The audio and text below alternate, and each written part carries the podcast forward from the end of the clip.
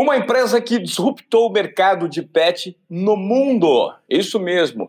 Os clientes desse segmento sequer sabiam que podiam ter tal facilidade com essa empresa que nós vamos conversar com o dono, um cara extremamente empreendedor, high level, teve uma educação fora do Brasil e na última rodada de captação eles arrecadaram 100 milhões de reais com uma das empresas. Eu tenho o prazer hoje de receber aqui no Desobediência Produtiva, Tadeu Diz, o founder do grupo Z-Dog.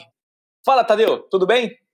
Fala, Ivan. Tudo bem, cara? Obrigado pelo convite. Imagina, cara, é um prazer enorme. Nós vamos compartilhar ideias super interessantes de um cara que tem uma visão global muito profunda no que diz respeito ao empreendedorismo. Então eu peço para você que começou agora a ouvir esse podcast, Desobediência Produtiva, faça o favor, compartilhe com um amigo, a conversa vai ser rica. Eu te peço encarecidamente que você já vá lá no arroba Desobediência Produtiva, siga o nosso Instagram, se cadastre no Close Friends, que você vai receber material exclusivo, tudo vinculado à inovação, tecnologia, novos mindsets nesse mundo de empreendedorismo e muito conteúdo bacana.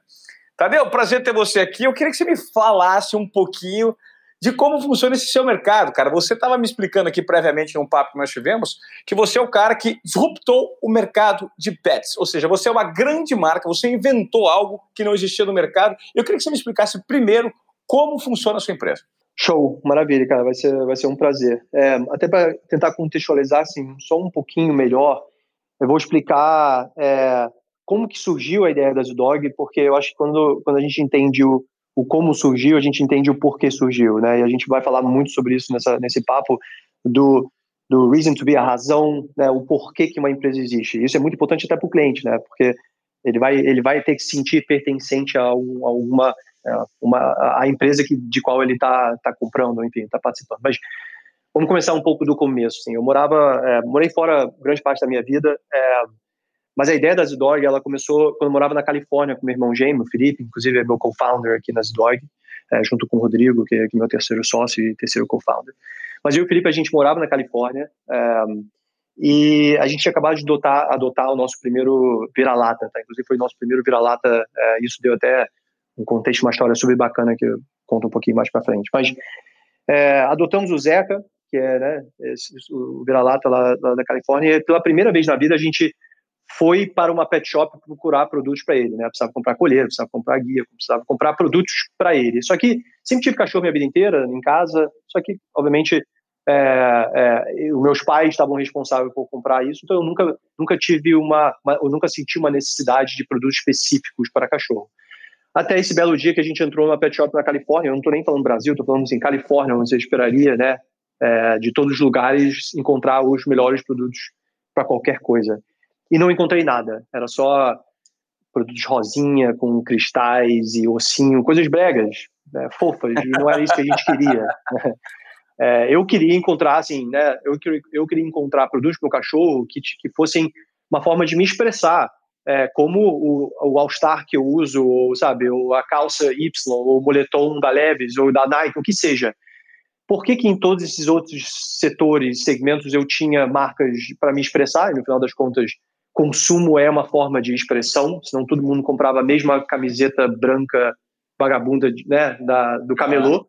Claro. Cada um compra o que compra porque está se expressando para o mundo, né? Para fora. Por que que, por que que a guia do meu cachorro não poderia também ser uma, fer uma ferramenta de expressão? Tá? E foi aí que a gente começou a perceber que, cara, a gente olhava e tinha um cara super estiloso, skatista, andando de, né? E aí tudo era irado, todas as peças de roupa, e aí você olhava pro cachorro, era uma, era uma, era uma tira de nylon. Pô, Cafona. Cara, cafona e sem marca. Inclusive, antes das dog nascer, a gente passou um bom tempo literalmente parando as pessoas na rua, e eu acho que isso é muito importante no empreendedorismo, né? A gente fala muito de MVP, etc. Mas eu acho que até antes de fazer o MVP, você tem que realmente começar a entender como é que é essa demanda é, e como é que ela existe ou não existe. Ela pode, estar tua, pode existir até na sua cabeça, mas às vezes ela não existe para outras pessoas, né? Então a gente começou a parar, literalmente, pessoas na rua, tá? Super estilosos e falava, cara, né, em inglês, a gente estava lá na Califórnia, então tava o cara, sabe qual é a marca da guia que você está segurando? Aí o cara olhava para a gente como se tivesse perguntado uma pergunta do além, que nunca tinha parado para pensar que aquela guia deveria ter marca como o tênis dele, o skate dele, ou o boletom dele, tá? E foi aí que rolou aquele momento eureka, de falar, cara, acho que a gente tem alguma coisa aqui bacana. Porque no final das contas, a gente queria criar produtos para a gente que a gente não encontrava. E foi daí que surgiu o grande momento eureka das Dog. Falei, cara, por que, que a gente não pode construir a Nike desse mercado pet? Mercado multibilionário, é, um dos mercados mais resilientes de crise econômica. A gente vê essa crise atual que a gente está passando hoje, que é a mais aguda de todas, o mercado pet voando, voando, é, sabe, números de growth muito, muito expressivo. A gente falou, cara, eu acho que gente, isso 10 anos atrás, tá? A gente falou, é, eu acho que a gente, acho que tem aqui uma coisa bacana. Demorou três anos, de fato, desde aquele momento eureka lá até a Dog nascer, de fato nascer, né? Então, assim, entre três anos de estudo de mercado, de prototipagem, é, a gente a gente foi para a China com, sabe, sem um puto no bolso, é, meteu a cara para encontrar fábricas, tudo é feito lá. É, então rolou três anos de muito perrengue e muita resiliência até a Zidog nascer, né? E aí, hoje eu escuto história, ah, a Zidog é, um, é uma história de sucesso é, repentina. Não, não, não somos, sabe? Poucas pessoas sabem de fato é, o que, que eu, Felipe e o Rodrigo, a gente passou durante três anos até de fato a Zidog nascer. É, e aí parece sim uma coisa óbvia. Isso é muito interessante é. que as pessoas não olham, né? Tudo que existe de fundação, né? tudo que existe de alicerce construído, estudo de mercado, é, estratégias, tentativas erros, correções de rotas que te levaram a esse sucesso, né? E isso de repente precisa ficar evidenciado, correto? Exato. Tadeu? Exato. Essas, essa, de fato são as histórias mais bacanas, né? Quando eu participo de podcast, eu participo de entrevistas, eu geralmente gosto de falar assim, cara, os perrengues são as melhores histórias, sabe? Que é muito fácil a gente ficar falando, ah, olha o cara tem sucesso, olha que bacana, olha o que ele fez de certo. Mas o mais irado é contar que a gente ficava no hotel de 5 dólares à noite e tinha um buraco no chão como privada, sabe? E que, e que a gente foi se meter no interior da China, onde a gente não falava, sabe, uma palavra, a gente não sabia nem o que comer, porque era tudo estranho, a gente passou fome durante 30 dias. Então, essas são histórias bacanas, sabe?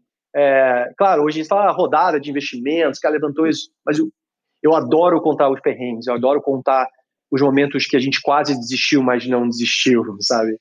É, enfim, então, como você, como você bem pontuou, é, as melhores histórias são os perrengues. Quanto mais eu, eu puder compartilhar isso, eu acho que, principalmente para a galera que está começando ou quer empreender, né, é, é, esse, são esses perrengues que quase dá força para elas continuarem. De falar, ah, é verdade, nem, não é fácil, não é, não é tão trivial. Tem que passar perrengue mesmo. Deixa eu, eu vou continuar então. É, não, o perrengue fortalece. Agora, Tadeu, eu queria que você me explicasse, tudo bem. Teve um momento eureka, três anos, foi para a China, elaborou o business, e aí você percebeu que de fato o seu negócio era disruptivo e não tinha nada parecido. Como você notou que foi a percepção do cliente ao você oferecer um produto e um serviço que não existia? Assim, a Zidog, ela, ela, ela nasceu, como eu disse, né, é, para criar produtos que eu e Felipe a gente sentia falta, tá? E até então a gente não estava tão preocupado, por mais que a gente estava vendo que a reação das pessoas de falar, ah, eu nem sabia que eu tinha que ter ou perceber uma marca numa colheita de guia, mas a gente, a gente sempre a gente sempre entendeu, até como cliente, porque a gente sempre fez produto para a gente, que que como eu e ele deveriam ter muitos outros milhões de pessoas no mundo inteiro. E o bom do mercado pet é que não é não é uma coisa sazonal e não é uma coisa regional. Né? Então então, alguém em Düsseldorf, na Alemanha, vai ter a mesma demanda, a mesma vontade de ter um produto para o cachorro dela, que na verdade nem é para o cachorro dela, é para ela. Né? O cachorro, o cachorro não se importa se a guia é XYZ ou se é rosa, preto ou com caveira. Tá? É o humano que está comprando isso. Tá? Então, o que a gente, essencialmente, é que a pegada da Zidog, ela nunca foi uma empresa focada em pet. Eu faço uma empresa focada no cliente, no humano, como a Nike faz, sabe? Como a Oshklin fez, como eu crio produtos para o humano, para se expressar, tá? Então, então desde o início, é, todo o branding, todo, toda a questão audiovisual, todo o conteúdo, tanto que no início, quando a gente fala, ah, onde é que a gente colocaria os nossos, né, os nossos propagandas? Eu não vou colocar em revista Pet, vou colocar na Vogue, vou colocar na GQ, vou colocar na Rolling Stone. Então a pegada da Z-Dog, ela sempre, ela, ela foi uma pegada, ela, ela é uma marca de lifestyle, é, e que acontece que eu comecei com produtos para para o humano se conectar com o cachorro. Tanto que o slogan das dog é Connecting Dogs and People. O meu produto não é um produto para colocar no pescoço do cachorro. Ele é um produto para conectar você com o seu cachorro e se expressar para o mundo, tá? Essa foi a grande sacada que, que a gente literalmente inventou. A gente é a primeira marca lifestyle no segmento do mundo, tá? No mundo. E eu acho que possivelmente, talvez, isso certamente ajudou a alavancar o crescimento da marca, não só no Brasil, onde a gente começou, mas cinco meses depois que a gente fundou aqui no Rio, a gente já estava nos Estados Unidos, literalmente. Porque é, eu acho que era uma demanda reprimida que hoje as pessoas falam, nossa, tão simples, como é que eu não pensei nisso? Mas eu acho que no final das contas são as ideias mais simples que às vezes estão quicando na sua frente, as pessoas realmente não param para perceber. E a gente teve esse momento eureka, digamos, e, e é, é, estamos aqui hoje realmente com um case de sucesso. É, é, o, é, o, poder do óbvio, né? Que às vezes a gente subestima poder do óbvio. o poder do óbvio, que está um palmo do nosso nariz, a gente sequer enxerga de tão óbvio que ele acaba sendo, né? E a simplicidade, o poder da simplicidade das coisas. Ô, Tadeu, eu estou olhando no seu site, cara, e é impressionante esse design, é, a maneira que vocês é, criam produtos, dá a sensação de, de querer ter algo, né? De uhum. vocês, porque é algo descolado, é algo que está vinculado a uma, uma galera jovem. E como, como foi depois que, que você viu que o negócio estava em pé, que o negócio tinha uma demanda reprimida de mercado? E como foi, pô, cheguei lá, e aí? Expansão, o que, que eu faço? O que, que eu preciso melhorar? Como eu preciso. Branding seu, como você conseguiu gerar cada vez mais valor depois que você percebeu que você tinha ouro nas mãos? Cara, boa pergunta. De novo, assim, quando a gente fala sobre branding, é, é, eu, obviamente, eu tenho, como, como, diretor criativo da marca, é, geralmente, né, nesse tópico que, eu, que eu, eu, faço grande parte dos meus podcasts, ou, enfim, conversas, entrevistas, etc. Então, e, e branding não é uma fórmula, né? Não é uma coisa que você pode plugar no Excel e ele te cospe uma macro. Branding, ele, ele, é, ele é muito superficial, ele, ele é difícil de tangibilizar, no final das contas, até para facilitar na, na conversa, para mim eu resumo o branding como uma emoção que você sente em um milésimo de segundo quando você vê meu logo, escuta alguém falar da minha marca ou vê um produto meu, tá? É uma emoção. Você sente bem ou sente mal? Se você sente bem, quão bem? Qual é a sensação que isso te dá? Tá? Então, no final das contas, não é uma forma, mas é, é, eu sempre entendi que, que é, como e como a Zidog ela é uma marca criada por mim e por meu irmão, para fazer produtos que a gente sentia né, necessidade de ter, organicamente o conteúdo sempre foi muito, foi muito verdadeiro. Então, assim, eu, eu, nunca contratei um modelo, eu nunca contratei uma pessoa com um cachorro que não era dela para tirar foto fingindo que era. Então, na medida que desde o início, desde o primeiro dia, o seu conteúdo é verdadeiro, o cliente que está vendo isso, ele, ele, ele percebe que não é uma coisa fake, não é uma coisa armada, não tem maquiador lá e alguém segurando um rebatedor de luz. É como se eu tivesse lá escondido atrás de um arbusto e tirei foto de um momento verdadeiro entre uma pessoa e um cachorro. Tá? Quando você quando você transporta esse conteúdo para o teu cliente, você gera, você de uma certa forma está mostrando para ele o que é uma vida utópica muito bacana e verdadeira de uma vida de uma pessoa com cachorro. Então, quando as pessoas hoje elas pensam na Zidog, elas elas não pensam só, ah, eles têm um produto bonito ou um produto bem construído.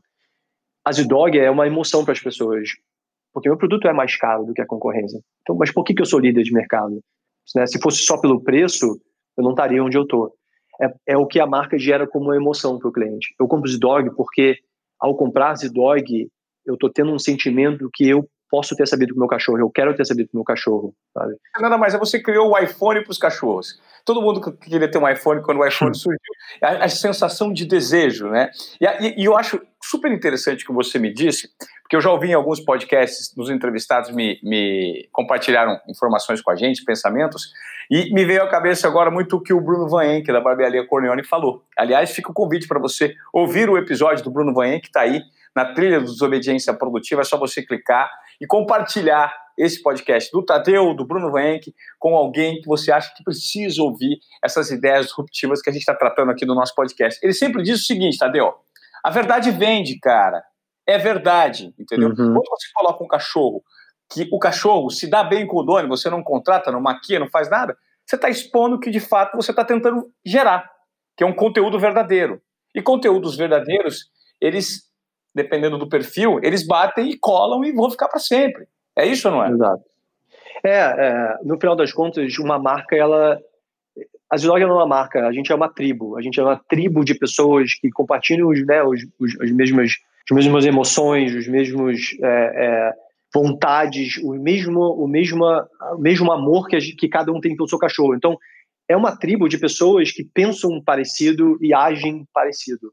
Esse conteúdo, no momento que ele está constantemente reforçando, né, isso é aí que você constrói uma marca forte é, e você pode fazer o produto que você quiser, o preço que você quiser, que as pessoas vão continuar consumindo de você porque ela não está comprando o produto em si, ela está comprando o que esse, a emoção que esse produto gera nela ao comprar. Tá?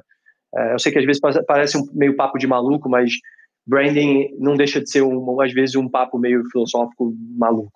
Não, é super interessante estar falando, porque assim, é, é uma leitura que muita gente que hoje em dia gostaria de agregar valor ao seu próprio produto não tem esse tipo de pensamento. E talvez isso seja uma provocação, um insight que você está gerando para essas pessoas, justamente para que elas se atenham ao que é mais importante. A verdade vende.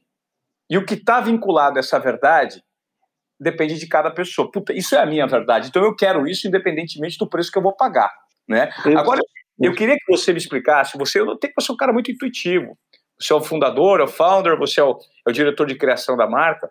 Eu queria que você me falasse, Tadeu, sobre o poder da intuição na geração de um novo negócio e como você dá vazão para sua intuição? Cara, eu acho que essa é talvez uma das melhores perguntas que alguém já me fez em qualquer podcast, tá? Então, parabéns, cara, porque é, é, empreendedorismo, é, intuição pura, tá? Que depois você começa a colocar números numa planilha, tá? O que, que eu vejo acontecer muito, e claro, a gente tem investidor, então a gente vê isso acontecendo com frequência, é as pessoas tentando modelar o futuro. E eu falo isso muito, meu irmão também fala isso muito, assim, cara, esquece, ninguém consegue prever o, o futuro e ninguém consegue modelar numa planilha o futuro. É uma sensação de que it feels right, né? assim, a sensação de que isso né, faz sentido, você, é, sente isso no, no, no teu estômago, cara, eu acho que isso aqui faz sentido, eu tô, tendo, eu tô tendo uma sensação boa dessa ideia. Aí sim você, né, você tem que, você, então aí você coloca isso em prática e, e aí sim você vai descobrindo, cara, pô, se eu fizer isso aqui, talvez eu consiga ter uma rentabilidade um pouco melhor, se eu fizer um pouquinho dessa forma aqui, eu consigo talvez melhorar né, a expedição ou, sei lá, a parte logística, mas é, é, essa parte da intuição ela é a parte mais importante, porque no momento que você não usa a intuição, você está você tá pensando demais, e aí você entra teu, a parte racional do teu cérebro. O problema da parte racional do teu cérebro é que ele, ele, é, o, ele é a pior coisa para o avanço de, do empreendedorismo, a pior coisa para o avanço de boas ideias, porque ele faz você pensar demais, sabe aquela coisa? É, eu nunca vou esquecer, assim, desde que eu era moleque, quando você fazia aquelas provas, sabe, de de múltipla escolha, A, B, C, é, quando você e você não sabia a resposta, todo mundo já passou por isso, fala, cara, eu vou chutar aqui, né? Geralmente, você, né, quando você olhava a pergunta e você falava, a intuição te falava que era o A. Mas depois, quando você ficava pensando, repensando, repensando, você escolheu, você escolheu, sei lá, você escolheu o D. Só que o A estava certo, porque a intuição, na verdade, nada mais é do que uma resposta muito, muito rápida de uma série de coisas que o seu cérebro já teve contato. Tá? Empreendedorismo não deixa de ser isso. Né? É, a sensação de criar a Zidog, ou a sensação de criar a Zinal, que é o novo negócio que a gente criou recentemente dentro do grupo, a sensação era que, que, que deveria ser feito e que, e que, é, e que né, fazia sentido. Então a gente foi e fez. Então, intuição, cara, para qualquer pessoa, não é só para empreendedor, para qualquer executivo, para qualquer funcionário, para qualquer pessoa, cara a intuição é, é a bússola mais importante e geralmente é a bússola mais certeira que a gente pode ter para avançar nossas ideias disruptivas ou uma escolha de um, sabe, uma nova carreira, é, para qualquer coisa, cara. Intuição é a melhor bússola e a gente tem que poder confiar mais nela. Tadeu, eu preciso te responder que é, se você me fez um elogio ao dizer que talvez seja a melhor pergunta que você fez, talvez eu, Ivan, tenha qualificado como a melhor resposta que eu tenho ouvido até hoje, em mais de 40 episódios que eu já gravei no meu podcast. Porque tudo que você pensa é basicamente o que eu assino embaixo, é a visão que eu tenho sobre intuição. Por ser um cara muito intuitivo. Inclusive, eu estou aqui com as minhas mãos, você estava falando, eu peguei o livro do Malcolm Gladwell, que é o Blink, a qual, decisão. Qual deles? Blink. O Blink é foda. é foda, não é? Porra, o Blink. O Malcolm Gladwell é foda, né? O Malcolm Gladwell é foda. E você acabou de dar uma aula do Blink. Do Blink, o Malcolm Gladwell explica que o fatiamento fino, que nada mais é o uso do nosso computador, que está escondido, né? Que é o subconsciente, é onde você dá vazão para sua intuição. Ele muitas vezes, quando você aprende a fazer essa leitura adequada, ele é genial, ele vai te ajudar muito. E falou, ele fala também no livro do excesso, às vezes, de informação, como você mesmo disse. O dado, o excesso de informação. Se você tem um cardápio com mil esfirras para você escolher, se você tem um cardápio com duas Exato. esfirras para escolher, certamente você vai ter muito mais facilidade no de duas esfirras. Ou seja, o excesso de informações, muitas vezes, o excesso de preparação, ele atrapalha na tomada de decisões que se desconectam de algo que você já tem em você enraizado, que é o seu subconsciente que vem, Exatamente. que afora, por meio da intuição. E é super interessante o que você fez, que é, é, ele dá um exemplo, cara, desse fatiamento fino. E você, quando diz é, algo relacionado ao empreendedorismo, demanda de intuição, né? E aquela sensação, meu, o que eu estou fazendo é gostoso. Independentemente de onde vai dar, mas está uma delícia. Isso. E isso é demais, isso. né, cara? Isso, exatamente, cara. Falou tudo. Cara, que sensacional. Eu, eu, eu poderia ficar gravando esse podcast com você aqui pra gente ficar falando de tudo. é, Me veio à cabeça agora uma, uma, uma, frase do Einstein, cara. O Einstein diz, diz, o seguinte: o cérebro racional é um servo fiel. Uhum. E a intuição, uma dádiva divina. Nós vivemos uhum. numa sociedade que vangloria demais o servo e se esquece da dádiva. Exato, exatamente. Exatamente. E, e, e, esse é o grande, essa é a grande, é, vamos dizer, a grande âncora colado no pé de grande maioria das pessoas é que elas não confiam na intuição, elas não confiam naquele sentimento, sabe, na, no estômago, lá no, lá no, no plexo solar que fala, cara, faz, sabe, faz, porque todos os pontos de contato que você teve na sua vida estão te trazendo essa sensação da intuição para você fazer mas aqui está você querendo planilhar isso, está aqui você querendo pensar, e se der errado, e se isso, e se aquilo. Cara, esquece tudo isso, assim, sabe? Uma coisa que é, todos, tudo que a gente faz aqui dentro, ela não começa numa planilha e ela geralmente quase também não termina numa planilha. Ela começa com uma intuição. Cara, vamos fazer, vamos fazer. Ah, mas se parece impossível, mas eu estou conseguindo sentir que isso já deu certo. Eu estou conseguindo sentir quase visceralmente, eu consigo enxergar, eu consigo me transportar para aquele momento que aquela visão que eu estou tendo já funcionou, tá, tá dando super certo, consegui ter uma disrupção no mercado que eu, que eu queria, eu vou fazer. E eu vou achar formas de resolver todos os problemas no caminho, mas eu vou fazer. Porque eu já senti eu lá no futuro, né? Eu falo isso muito com meu irmão, assim, cara, olha, eu acabei de ir pro futuro e voltei. Tá funcionando. Agora vamos só Vamos só fazer passo um, dois, três e quatro para a gente poder agora trazer o futuro para a realidade juntos. Intuição é a bússola mais importante que qualquer pessoa possa ter na vida. Se você não confia nela, você está, né? Você, você de fato está colocando uma âncora no seu pé e aceitando isso. Legal, super interessante. Eu vou aproveitar, cara, que você está dando essa aula para a gente sobre intuição. Eu acho que você que está nos escutando no Desobediência Produtiva, Compartilhe isso, cara. Isso é muito valioso. Isso é, é, é, é a explicação de quem, na prática, está fazendo esse mundo acontecer. Então vamos lá. Uh, eu, eu, vou pegar uma frasezinha agora que eu vou trazer um pouquinho de teoria só nessa frase, porque, cara, faz parte de um livro que eu também li recentemente, o Reinventando as Organizações, do Frederic Laloux. Ele diz o seguinte: qualquer coisa que você possa fazer ou sonhe que possa fazer, comece a fazê-la agora. A ousadia tem em si genialidade força e magia. Essa frase, cara, é um dos maiores escritores alemães da história, um dos pensadores alemães do século XVIII, XIX, o Goethe, né? Ele fala exatamente isso do poder é, de você realizar a ousadia. E isso nós temos que colocar em prática, porque e, e esse é o conceito, Tadeu, que a gente tenta destravar ao gerar provocações aqui no Desobediência Produtiva, fazendo com que as pessoas tomem atitudes, né? Usem esse poder da intuição e coloquem na prática. Agora eu queria falar, mudando de assunto, continuando nessa trilha de, de, inovação, eu queria que você me falasse um pouquinho do seu background, né, da sua formação e, de que forma eh, você teve uma educação que foi construindo esses tipos de pilares, esses canais abertos para que você conseguisse, primeiro, absorver conteúdo de primeira e colocar todo esse potencial da sua intuição para fora. Boa. É, cara, eu, eu, eu, me, eu sou formado em hotelaria, é, fiz hotelaria na Suíça com o Felipe, meu irmão. É, e, e, e para você ver, não, não tem nada a ver com o que eu faço hoje. É, o que a gente enxergou é que. É, que idade você tá, hotelaria... Oi?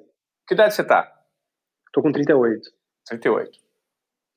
É, é foda falar isso, né? Tô chegando nos 40, meu Deus. Até, não, mas eu tenho 43, um cara. Tá tudo certo. Com... O problema tá é tranquilo. O problema na nossa idade. No. Eu tô sempre nos 20, a minha cabeça nunca saiu dos 20. É verdade, é verdade, é, é verdade. Mas é que é, eu nem, é, é, pouco frequente que você fala, ah, eu tenho 38, aí te faz pensar. Mas enfim, é. voltando, voltando aqui, eu, eu sou formado em hotelaria né, com o Felipe. De novo, não tem nada a ver com, com o que eu faço, mas eu acho que a hotelaria ela foi muito importante para dar uma base empreendedora para gente porque em hotelaria você aprende é, a montar seu próprio negócio, né? Assim, grande teoria quando você estuda hotelaria é você abrir o próprio hotel, o próprio resort, enfim, o próprio restaurante. Então, nisso você tem que aprender é, é, a importância do atendimento ao cliente e hotelaria, principalmente na Suíça, é 95% é, prática de atendimento ao cliente, excelência em atendimento ao cliente, e os outros 5% teoria, tá? Muito diferente do que escolas, geralmente até no Brasil e nos Estados Unidos, que é teoria, teoria, teoria, aí o cara sai para o mercado e nunca, nunca praticou nada disso. Né? Então, o bom é que é, a educação europeia ela é muito focada em, na prática, é, além da teoria. Então, a, a, esse estudo é, deu base para gente, para a gente entender a importância de atendimento ao cliente. É, sem isso, nenhuma empresa sobrevive. Pega a Amazon, né? A Amazon, o Jeff Bezos fala desde o primeiro dia, assim, cliente, cliente, cliente. Eu penso primeiro no cliente, depois eu vou entender como isso reverbera em todos os outros departamentos. Né? Então, além disso, a hotelaria é, deu base para a gente de marketing. Você também tem que aprender a marketing o hotel, etc. Finanças, também você tem que compra, você tem que saber quanto que eu compro dessa comida, desse negócio, é, né, roupa de cama, isso tudo é, deu uma base para gente. Mas a gente acabou empreendendo justamente porque a gente, a gente também não para, a gente não tinha parado para pensar assim, ah, eu quero empreender, eu quero ser empreendedor. Até porque naquela época, não, é, né, eu acho que o Mark Zuckerberg ele foi quase um percussor assim dessa, desse, dessa do jovem empreendedor é, disruptivo, né? Então, e ele criou uma nova onda de empreendedorismo é, da galera mais jovem, né?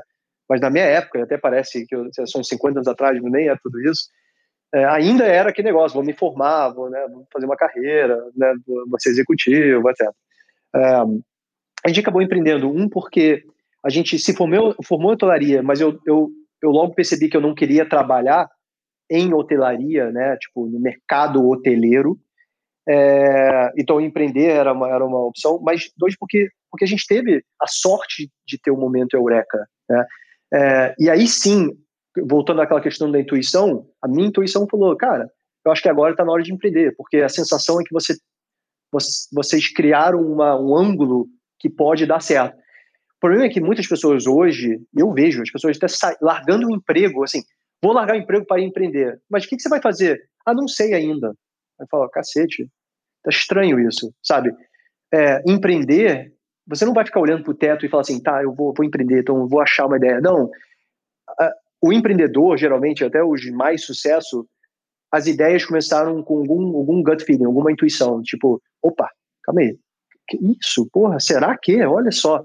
E não, tipo, vou largar meu emprego para virar empreendedor, mas eu não sei o que eu vou fazer, sabe? Um, então, enfim, é, eu tive a sorte, o Felipe teve a sorte, o Rodrigo, a gente teve a sorte de ter isso, nem todo mundo tem, e é por isso que eu falo assim, cara, olha, não tem glamour nenhum em empreender, tá? Acho que muitas pessoas acham hoje que, ah, eu quero ter a vida do empreendedor. Você não quer ter minha vida, sabe? Eu acordo todo dia preocupado que, né, eu tenho que alimentar centenas de, de famílias, que é, tem que ter certeza que a gente está constantemente inovando, que as contas estão sendo pagas. Tem muita pressão na, nas costas de um empreendedor. Então, empreenda quando a intuição está te falando assim, cara, mesmo com todos esses desafios que é empreender, a minha intuição está tão forte que eu vou fazer. Mas esse negócio de querer empreender porque acha que é glamuroso, ou querer empreender, larga o trabalho nem sabe o que quer fazer, eu geralmente, é, sabe, geralmente falo para as pessoas, não faz isso, cara. É, continua fazendo o que você está fazendo até você, de fato, ter algo forte o suficiente que, que, que te motiva, de fato, a, a criar algo novo né, no mercado. Esse, esse, nível de percepção que você tem em relação à intuição, você é um cara que já tem esse canal muito aberto, né? E algumas vezes aqui no Obediência Produtiva, eu conversei com algumas pessoas que talvez um dos grandes segredos, né, é o que o, o Malcolm, Malcolm Gladwell se propõe a fazer também, né? Como você dá vazão, cada vez uma vazão cada vez maior para esse sentimento tão forte e profundo que surge em todos, invariavelmente, mas que nem todos conseguem fazer a leitura, né? Na intuição. Eu tive vendo, uh, uh, Tadeu, que recentemente, eu como um cara intuitivo que sempre fui também, eu tenho notado, cara, que a proximidade com a natureza, a proximidade com a natureza e a proximidade com o silêncio, o silêncio mesmo, você de repente exerceu o silêncio, e a natureza, ele despertam algumas coisas que nem, nem sei explicar, mas eles despertam. Porque se você for parar para pensar, cara, existe uma máquina rodando aí faz mais de 3 bilhões de anos, 3 bilhões de anos, que é o planeta. E esse negócio está muito antes da gente aqui, certo? E ele vem dando certo há muito tempo. E a gente tem a pretensão de formar coisas, se vincular a formatos, de ser disruptivo e esquecer essa relação com, com o universo, entendeu? Olhar para o céu, olhar para uma estrela e dar o devido valor. Você acredita nisso? Acredito, é, muito. É, e, e, assim, não é necessariamente. Acho que cada um tem o seu. Eu sou um cara solitário, no sentido que eu gosto e preciso ficar sozinho. Tá? É, tem pessoas que não, não curtem, mas eu não tenho problema nenhum em ficar numa cabana no meio do mato seis meses sozinho, sem ver outro, outro, outro ser humano. Tá? Vou precisar de um cachorro, com certeza, porque aí sim eu vou, vou enlouquecer mas eu, com meu cachorro, seis meses no mato e não ver um ser humano, eu estou tranquilo. Aliás, é, estou buscando em algum momento da minha vida conseguir fazer isso, mas isso é para outra história. É, eu acho que no final das contas, é, o que você está colocando, eu, eu concordo plenamente, é para algumas pessoas é o mato, para algumas pessoas é, tá, sabe, a natureza. Para mim é viajar. E não é tipo viajar, ah, eu vou para fazer compras. Não. Geralmente eu viajo não para o destino onde eu vou estar, mas é porque eu vou estar num avião, porque eu vou estar num trem. Eu viajo para poder ter os momentos onde eu estou 100% desconectado, onde o meu celular não pega, onde eu estou eu estou num avião, eu estou num voo para a China que demora 36 horas, e eu tenho 36 horas para, que você falou, reprogramar o computador, que é o nosso cérebro, né? É, é, sabe que nem o Mac, que você hoje em dia você nem desliga mais, você fecha a tela e aquele negócio fica ligado. Eu preciso ter esses momentos onde você fala, sabe, power off, você desliga, ele esfria, sabe? Porque acho que principalmente para pessoas como a gente que está é, é, sempre é, inquieto é, e geralmente vem da, da, galera até mais criativa que está sempre inquieto. Né? Eu conheci o Rony muito bem, ele sabe, aprendi muito com ele na inquietude dele, mas eu tenho muito isso também. Eu não paro, eu estou constantemente trabalhando. É, ah, tirar férias. Quando eu tiro férias, eu preciso das férias das férias, porque eu quero voltar a trabalhar, porque eu amo o que eu faço muito. Minha mulher fala, cara, pô, você tá mais estressado nas férias do que você tá no dia a dia. Eu falo, é, porque porque a sensação que quando eu tô de férias é que de fato eu tô trabalhando, tá uma parada meio maluca, porque eu amo o que eu faço. Então, para mim, é, o, o, esse power off, ele é um momento para eu eu repenso tudo que eu tô fazendo, eu repenso é, né, eu, eu tô sempre eu tô sempre olhando cinco anos para frente, dez anos para frente, 50 anos para frente, falando hoje eu tô disruptivo, mas eu quero já estar tá trabalhando na próxima disrupção, né? Que nem a gente estava falando um pouco do, no início da conversa, antes da, da, gravação, é o que, o que o meu trabalho é no dia a dia é eu estar tá questionando constantemente o meu modelo de negócio, me forçar a achar algo mais disruptivo para eu mesmo me, né, eu mesmo meio que me defasar para criar algo novo. Porque se eu não fizer isso, é o mercado que vai fazer. Um adolescente na faculdade espinhudo está criando está criando isso e aí de fato eu morro, né? Eu estou quase é, o nosso motor aqui é, é, é, um, é, um, é um fênix eterno. Eu, eu preciso encontrar o próxima ideia que vai me matar para eu poder crescer dentro da minha própria nova ideia e eu estar constantemente empurrando o envelope, estar sempre ganhando, vencendo, né? E, e crescendo. Um, e, e isso exige muito, muita energia. Isso exige muita energia física no corpo, né? Você sente isso, estresse, pressão, dorme mal, é, tem, tem pesadelos. Isso, o teu corpo ele está sobrecarregado. Se você não tem esses momentos de, de compressão, isso pode ser tanto no mato, para algumas pessoas é correndo, outras pessoas andando de moto, o que seja, você, aí, aí você é o, é o, burnout, que né, é uma coisa até um termo muito usado hoje em dia. Você burn out, e aí o queima. E aí você, você não consegue mais ser disruptivo, você não consegue mais pensar em ideias novas porque você está completamente exausto. Tá? Então, concordo plenamente com você, uh, que dependente do lugar, você tem que ter isso. E, e sabe que, que você falou de algo super interessante, de momentos que nos provocam é, essa, essa sensação de inquietação frequente, é, isso é muito gerenciado pelo medo, né? O medo muitas vezes ele faz parte da trajetória do empreendedor, né? Porque às vezes você, você cara, é aquele medo, cara, será que tá dando certo? Puta, mas eu vou. E aí o medo, muita gente paralisa. Muita gente pode se paralisar uhum. com medo, mas para alguns ele funciona como um propulsor né? E, e, e é a uhum. mola de motivação que você de repente precisa para falar: não, cara, quanto mais medo, mais emoção, mais disrupção você pode gerar. Isso, isso você entende isso também? Muito. Eu tava, é engraçado você estar tá falando isso, porque eu estava tendo uma conversa com, com, com a minha mulher outro dia. Um, sobre Ela estava com medo de. Ela está aprendendo a dirigir, ela estava com medo de dirigir. É, e isso, isso, isso contextualiza para uma série de coisas que eu penso até no dia a dia aqui. Você não pode ter medo do seu medo. Medo é, é, é normal, tá? Faz parte, ele, ele, ele acontece. Então você não pode ter medo do seu medo. É aquela coisa assim, você tem que chamar o medo para dançar. Imagina uma festa quando você era adolescente, tinha aquela menina linda que você queria conversar, né? E você tinha medo desse medo da rejeição, talvez. Em vez de você sair correndo para casa, vai para vai a pista de dança e chama ela para dançar. Você tem o um medo, mas você encara ele, né? E, então, eu estou contextualizando isso porque isso, para empreendedor, para qualquer pessoa, tá? Quando a gente fala empreendedor, porque eu estou falando de um lugar que pessoal, mas isso serve para qualquer pessoa, numa carreira, se você está com medo de falar com o teu chefe, você está com medo de propor uma ideia inovadora dentro da sua empresa que você acha que as pessoas podem, talvez, né, ser contra. Mas abraça o medo, chama ele para dançar.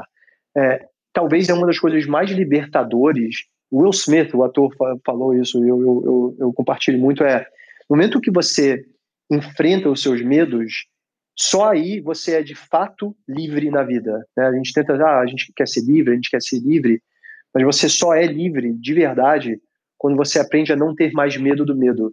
Você aprende a gostar de chamar o seu, né, os seus medos, né, as suas dúvidas para a pista de dança. Vem dançar comigo a gente vai se entender. Perfeito. E quando você fala sobre isso, que é o medo que propõe a liberdade, tem uma outra frase que o Einstein fala que é o seguinte, cara, se você tudo que foi criado de interessante e genial no mundo foi feito por um ser humano com liberdade. Então as pessoas precisam se sentirem livres, principalmente em relação ao estado mental, né? Essa liberdade é o que propõe ousadia, disrupção, crescimento, é, é, atitudes vanguardistas, né? É tudo isso. Agora, diante de tudo que você está vivendo, você também criou um outro business, porque você tem a Z-Dog, né? Que é a puta case de branding, e aí você criou a Zinal. Eu queria que você explicasse sobre esse business da Zinal, que, que também é um outro coelho que você tirou da cartola. Total. E é um business completamente diferente. É um business voltado por varejo com tecnologia e logística. Tá? Eu vou, vou, vou resumir isso em uma palavra. A gente pegou uma pet shop a gente pegou, né, assim, é, ao longo desses anos todos, a gente construiu a Zdog, que é uma marca própria, mas além de tudo é uma tribo, né? Então, como eu disse, eu tenho muitas pessoas dentro da minha tribo, eu carrego a bandeira lá, né? Vou tentar contextualizar aqui para visualmente vocês entenderem o que eu estou falando. Assim, você imagina eu segurando uma bandeira toda preta com a caveira que é o logo da Zdog, certo? Atrás de mim eu tenho um exército de milhares e milhares de pessoas que, que escolheram estar comigo por, por tudo que eu represento, por tudo, tudo que, né, que a gente já conversou um pouco de, em termos de pertencimento, etc. Mas eu tenho milhares e milhares de pessoas que fazem parte do, meu ecossistema, da minha tribo. Só que, é, além dos produtos que a Zidog faz, colher, guia, brinquedo, cama, seja, essas pessoas também têm demandas de comida, né, ração, medicamento, areia, uma, uma série de produtos que eu não faço e não pretendo necessariamente fazer debaixo da bandeira Zidog. Tá? Mas as pessoas falam, cara, é, porque eu gostaria de poder achar uma forma de poder, em vez de ir numa pet shop qualquer da esquina e comprar um saco de ração lá da Purina, o que seja, eu queria poder comprar do ecossistema de vocês, porque eu confio em vocês, eu sei que vocês têm um atendimento ao cliente, eu sei que vocês pensam nos, né, em todos os pontos de contato, tudo é bem amarrado. Então, a Zinal nada mais é do que é um aplicativo no celular, tá? Então, é um, é um app. E a gente pegou tudo que uma pet shop vende e a gente colocou dentro desse app. Só que o que é o grande barato da Zinal? É a, é a comodidade que ele te entrega. Você aperta um botão, chega um entregador uniformizado, super bem treinado, da Zinal, com um saco de ração da marca que você quiser, na sua porta, em 30 minutos. A gente não, não cobra entrega, de, né, a taxa de entrega é sempre gratuito e a gente opera 24 horas. Então eu vou, eu vou pintar esse, esse cenário. Chegou do trabalho tarde, que é geralmente quando as pessoas chegam, percebi que a ração acabou, o pet shop está fechado. O que, que você faz hoje? Você espera para o dia seguinte, só que no dia seguinte você tem que estar no trabalho.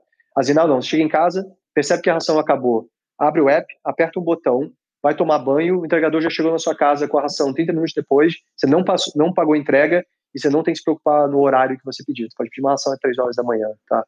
No Azinal, é diferente do Azidog, é que a gente usou a força da marca, né, de toda a credibilidade que a Azidog criou ao longo dos anos, e falou assim, agora eu vou criar um canal de varejo de uma, né, com outro nome, né, com outro branding, com, com outra pegada, mas, se você compra da Zinal, você vai ter as garantias de atendimento que a Zdog oferece. Você vai ter né, a garantia de porque a embalagem está sempre impecável e que o atendimento do entregador é impecável. Então, a, quando você cria uma marca forte, eu sempre digo assim, força de marca é o maior, o maior ativo que qualquer pessoa possa criar e a maior barreira de entrada para a concorrência.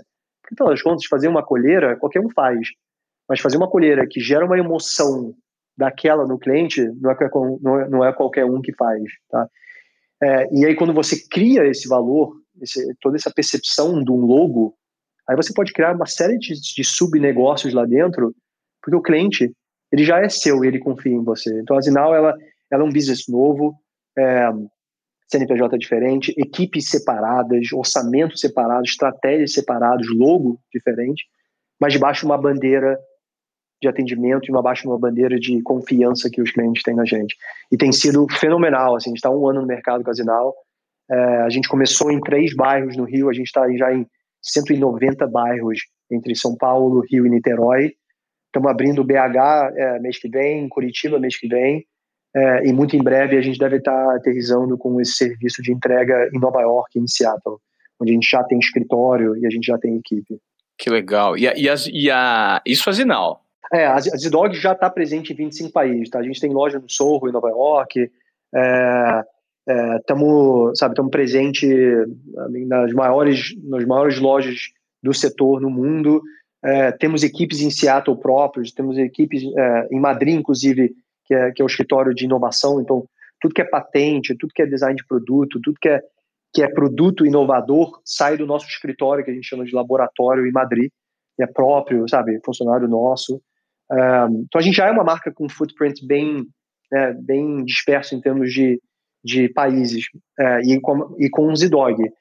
Mas, uh, inclusive, a gente acabou de passar por uma rodada de investimento justamente para poder acelerar esse crescimento do serviço Zinal no Brasil e nos Estados Unidos já tem uma força de marca com a Zidog. Então a gente só vai tecnicamente replicar esse, essa mesma forma do Brasil. Constrói marca, gera valor, né, gera loyalty. Uma vez que o cliente é fiel a você, oferece um serviço. E aí, por aí vai. Puta, cara, que, que, que, visão inteligente, cara. Que visão, assim, interessante, né? De hoje em dia, de como se construir uma marca, de como gerar o valor por meio é, de toda a lapidação que você faz de, da marca, né? É, quantos colaboradores você, colaboradores você tem hoje, é, Tadeu? Mundialmente, a gente já está com uns 450, 500, talvez, por aí. Já perdi conta, cara. Esse Nossa, é o problema. Cara. Nossa. então, assim, é, é, é, um negócio disruptivo mundialmente, né? E, Sim. É, interessante é porque você estava me dizendo um pouquinho antes da gente começar a gravar o podcast, você teve uma educação muito é, fora do Brasil, né? Qual foi a sua trajetória? Os seus, seus pais são o quê? São diplomatas, viajaram o mundo, você ter viajado muito tempo? Não, todo mundo pergunta isso. É, não, meu pai foi, foi C-level executive, é, managing director, CEO de multinacionais, né? Então, é, geralmente essas posições, a cada três anos, né, o CEO ou o presidente ele ele, ele é enviado para outras regiões, outros países, tá? Então, eu vivi uma vida de filho de diplomata, mas meu pai era era né, empresário é, e executivo de, de grandes empresas é, e por isso é, essa vivência né, internacional. Eu nasci no Brasil com um ano de idade, a gente já foi morar na Bélgica puta, aí Bélgica, Holanda, Marrocos, é, Suíça, nem... Aí voltei para o Brasil com 12 anos, é, fiz, fiz high school aqui, é, e aí daí que a gente foi para a Suíça, né? Então eu meio que voltei, foi dos 12 aos 18, depois eu comecei a rodar o mundo é, até de fato voltar para o Brasil e fundar a Zidog. É, em dois, a gente voltou para cá com a ideia em 2009 e fundou a Zidog de verdade em 2012.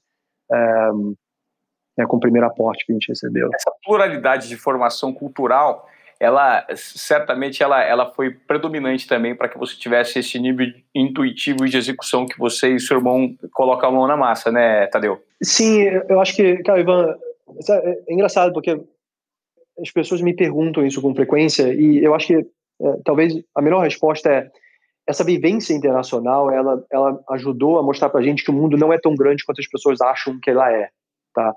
Então, então né, aquela, sabe aquele medo, tipo assim, ah, eu gostaria muito de expandir minha marca para os Estados Unidos, ou para a Europa, ou para a China, o que seja lá. Mas, sei lá, dá um medo, né? É tão longe. Na verdade, é, nossa percepção é que qualquer lugar no mundo, no máximo, é 24 horas de distância. Tá? Então, quando você para para pensar dessa forma, o mundo não é tão grande quanto você imagina. E o fato de a gente ter morado em vários lugares, claro, é, a gente aprendeu várias línguas, né? Eu falo quatro línguas, meu pai fala, sei lá, 11 línguas. Então a língua já ajuda, porque você aprende, né, você aprende a ter essa. É muito difícil você fazer negócio nos Estados Unidos e não falar inglês. Vai ser muito é, difícil para você. É redução de barreira, né? É, exato. Então, e a redução de barreira nada mais é do que uma percepção da barreira, porque na verdade não existe barreira. É só, de novo, é aquela questão do medo que a gente estava falando, né? Qual é o tamanho desse medo de empreender nos Estados Unidos? Qual é o tamanho do seu medo de você ir abrir um escritório em Madrid? Se você teve essa vivência que a gente teve a sorte de ter, essa sensação é que a barreira é muito menor. Então o medo é muito menor e a, a chance de você chamar esse medo para dançar na pista é mais fácil, né? Você está muito, mais, muito mais confiante. Então talvez, assim, para responder a sua pergunta, essa vivência ajudou a gente a encarar o mundo de uma forma como se ela fosse tudo mais perto e, e muito menos muito menos medo para poder expandir e fazer essas, esses, né, esses passos que parecem ser largos para a grande maioria das pessoas, não, tão, não tanto para a gente. É, e isso, às vezes, ajuda até, porque, é, de novo, volta aquela, aquela questão que a gente estava falando sobre a parte racional do cérebro e a parte irracional do cérebro, que o irracional é o mais importante, porque é o que dita né, a sua intuição, é que dita o feeling, né? Que a gente fala, ah, eu tô com feeling. Isso é intuição, isso vem da parte irracional subconsciente do cérebro. Eu abri um escritório na China ou em Madrid, se eu fosse usar parte, a parte racional do meu cérebro, eu jamais teria feito isso. Mas a gente sempre se guiou pela intuição. Assim, eu quero abrir em Madrid, porque em Madrid eu tenho os melhores designs de produto. Madrid é conhecido como né, o, o, hub dos melhores é, designers industriais do mundo. Vou abrir lá. Ah, puta, mas é caro, é em euro. Não importa. A intuição está dizendo que eu tenho que abrir lá. Depois a gente vai se virar. E aí aconteceu. Então, você vê como tudo é meio conectado, né? Por eu ter morado fora, talvez me ajuda a entender que aquele sentimento da minha intuição deveria ser escutado ainda mais do que eu geralmente escuto. Então, de novo, meio papo, meio maluco, para algumas pessoas que podem estar ouvindo o podcast, mas, mas eu acho que empreendedorismo é papo de maluco. Você, ninguém empreende na, sabe, na racionalidade. Senão você não empreende, essa é a grande verdade. Não, você não empreende. E muitas vezes ele vem por acaso, né, cara? Ele vem de uma ideia muito maluca que a, que a vontade fala mais alto e o racional fica de lado. É, Tadeu, para a gente encerrar nosso papo, eu gostaria de fazer um, um resuminho aqui de tudo que nós falamos para gerar um valor para a pessoa que está ouvindo desobediência produtiva e que de repente precisa disruptar o mercado dela.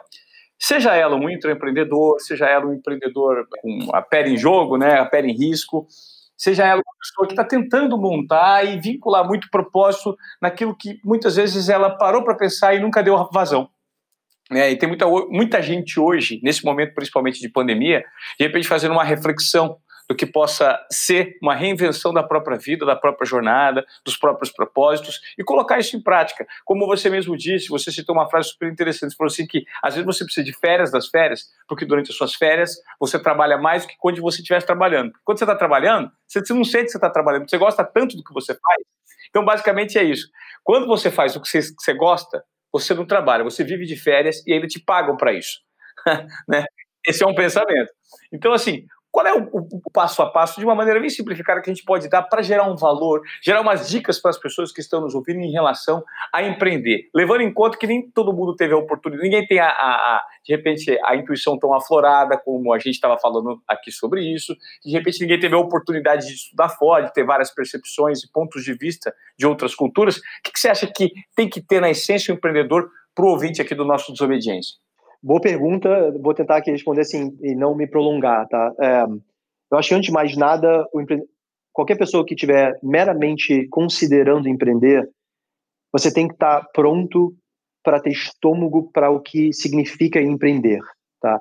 Você não tem garantias, vai ter muito estresse e você vai ter que fazer muito sacrifício. Sacrifício, estou falando de tudo. Sacrifício do tempo, sacrifício provavelmente no início da sua família, você vai ter que ficar muito tempo fora, você, vai ter que perder festas, eventos, jogos de futebol, o que seja. Você vai ter que estar pronto para se sacrificar para o que você está construindo. Então, é, e eu sempre pinto a vida de empreendedor não como glamouroso, mas sim, de fato, a realidade. E essa é a realidade. Então, mas mais nada, talvez para responder essa pergunta é: saiba que você não está entrando numa coisa fácil.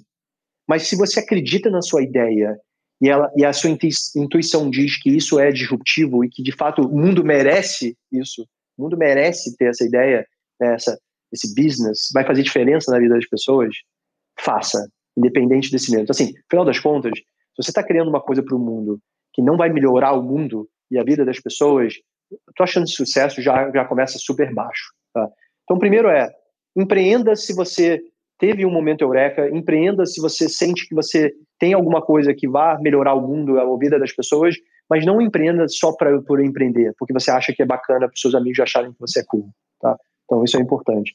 É, dois, é, aprenda a dançar com o seu medo. Resumindo um pouco o que eu já falei, assim, vai ter muitos momentos de dúvida, vai ter muitos momentos de, de pânico, mas saiba que isso faz parte do jogo e você tem que estar confortável de ir para a pista de dança com todos esses medos e incertezas que vão surgir no meio do caminho, tá? Cara, e em terceiro, talvez é, por mais clichê que seja, se divirta, cara, porque não é fácil, tem momentos e são frequentes que você quer desistir, você acorda um dia feliz, é, teve um teve um, um, um, livro que eu li que falou assim, ah, empreender é que nem montanha-russa. Às vezes é, é, é, euforia com desespero constantemente. Tá? então, é, é bizarro, porque é justamente isso tem, você, tem dias que você acorda muito eufórico você vai dormir em pânico. E isso é a vida do empreendedor 24 horas por dia, anos e anos e anos e anos e anos. Não é qualquer um que aguenta. E não é para qualquer um. É isso que eu sempre tento colocar na mesa, tá? Então, se você não está se divertindo, esquece. Na primeira, no primeiro pânico, sabe, na primeira descida da montanha russa, você vai pular fora. Você vai, sabe quando ela para para as outras pessoas entrarem, você está desesperado para aquele metal subir para você sair correndo da montanha russa. Eu não. Eu, eu fico sentado lá, vamos embora, vamos de novo. Sabe? Um, essa é essa para mim é o resumo do que é essa vida e eu não, eu não abriria mão dela por nada. Por nada, sabe? É interessante ver você falando e compartilhando que mesmo um cara que já atingiu um estágio de, de, de uma empresa tão bacana como a sua, com um, um valor de, de rodada de captação tão alto, você falar que às vezes você acorda também, isso é importante as pessoas entenderem. Triste, desmotivado, às vezes com medo demais, às vezes meio que desesperado com a situação, faz parte, né, Tadeu? Cara, é o dia a dia. É o dia a dia. Cara, a empresa pode ser muito grande, tamanho da Amazon ou uma startup. Eu acho que se você não está tendo isso, se você não acorda com isso, ou vai dormir com isso, ou em algum dia, momento do dia, você não está tendo essas emoções de montanha-russa, talvez você, ou você está empreendendo na coisa errada, ou você já não tem mais paixão por que você está fazendo, ou, ou sei lá, eu, eu, não, eu não saberia uma vida de um empreendedor que não passa por isso, tá? É muito fácil você pensar, por, olhar para o Jeff Bezos da Amazon e falar, nossa, esse cara não deve ter um momento de estresse da vida dele, né? O cara mais rico do mundo, a empresa gigante esse cara deve ser muito mais estressado do que eu e você e todo mundo ouvindo aqui. Porque esse é o porque ele está estressado não no mau sentido. O estresse nem sempre é ruim, né? Nem sempre é uma coisa negativa. O estresse ele nada mais é do que nosso é, né, o nosso nosso cérebro reptiliano, né, o nosso cérebro inconsciente dizendo, cara, tem que sobreviver, eu tenho que continuar, né, eu tenho que continuar inovando aqui, eu tenho que continuar criando coisa nova, eu tenho tá, eu tenho que pensar no próximo produto. Esse é um estresse positivo, né? Não é um estresse de depressão, não é necessariamente um estresse de melancolia. Nada mais é do estresse nada mais é do que o teu cérebro falando preciso sobreviver, preciso sobreviver, preciso continuar sobrevivendo, tá? Enfim, então, de novo, a minha a minha indicação para todo mundo ouvindo é cara, empreender é a melhor vida a, a, partir do momento que você entende que não é glamuroso e que você e que você está ok em sacrificar muita coisa e está disposto a sentar na montanha russa e não sair na primeira parada quando ela parar lá embaixo. Você tem que querer e gostar de continuar indo, indo, indo, indo, indo. Legal. Cara, Tateu, obrigado pela sua aula, obrigado pelos, pelas provocações, pelos insights gerados nesse papo aí de quase uma hora. Eu acho que você conseguiu agregar muito para mim, conseguiu agregar muito para as pessoas que ouvem desobediência produtiva, porque nada mais é do que ter um comportamento de desobediência produtiva, que é você quebrar os próprios protocolos internos e encontrar o seu jeito de fazer, entregar não só o que esperam, mas entregar mais do que esperado, porque todo mundo precisa destravar um potencial, né? Então, na verdade, você você contribuiu muito com esse conceito que a gente prega aqui no podcast e democratizou uma informação que eu acho que tem muito valor para as pessoas hoje em dia, né?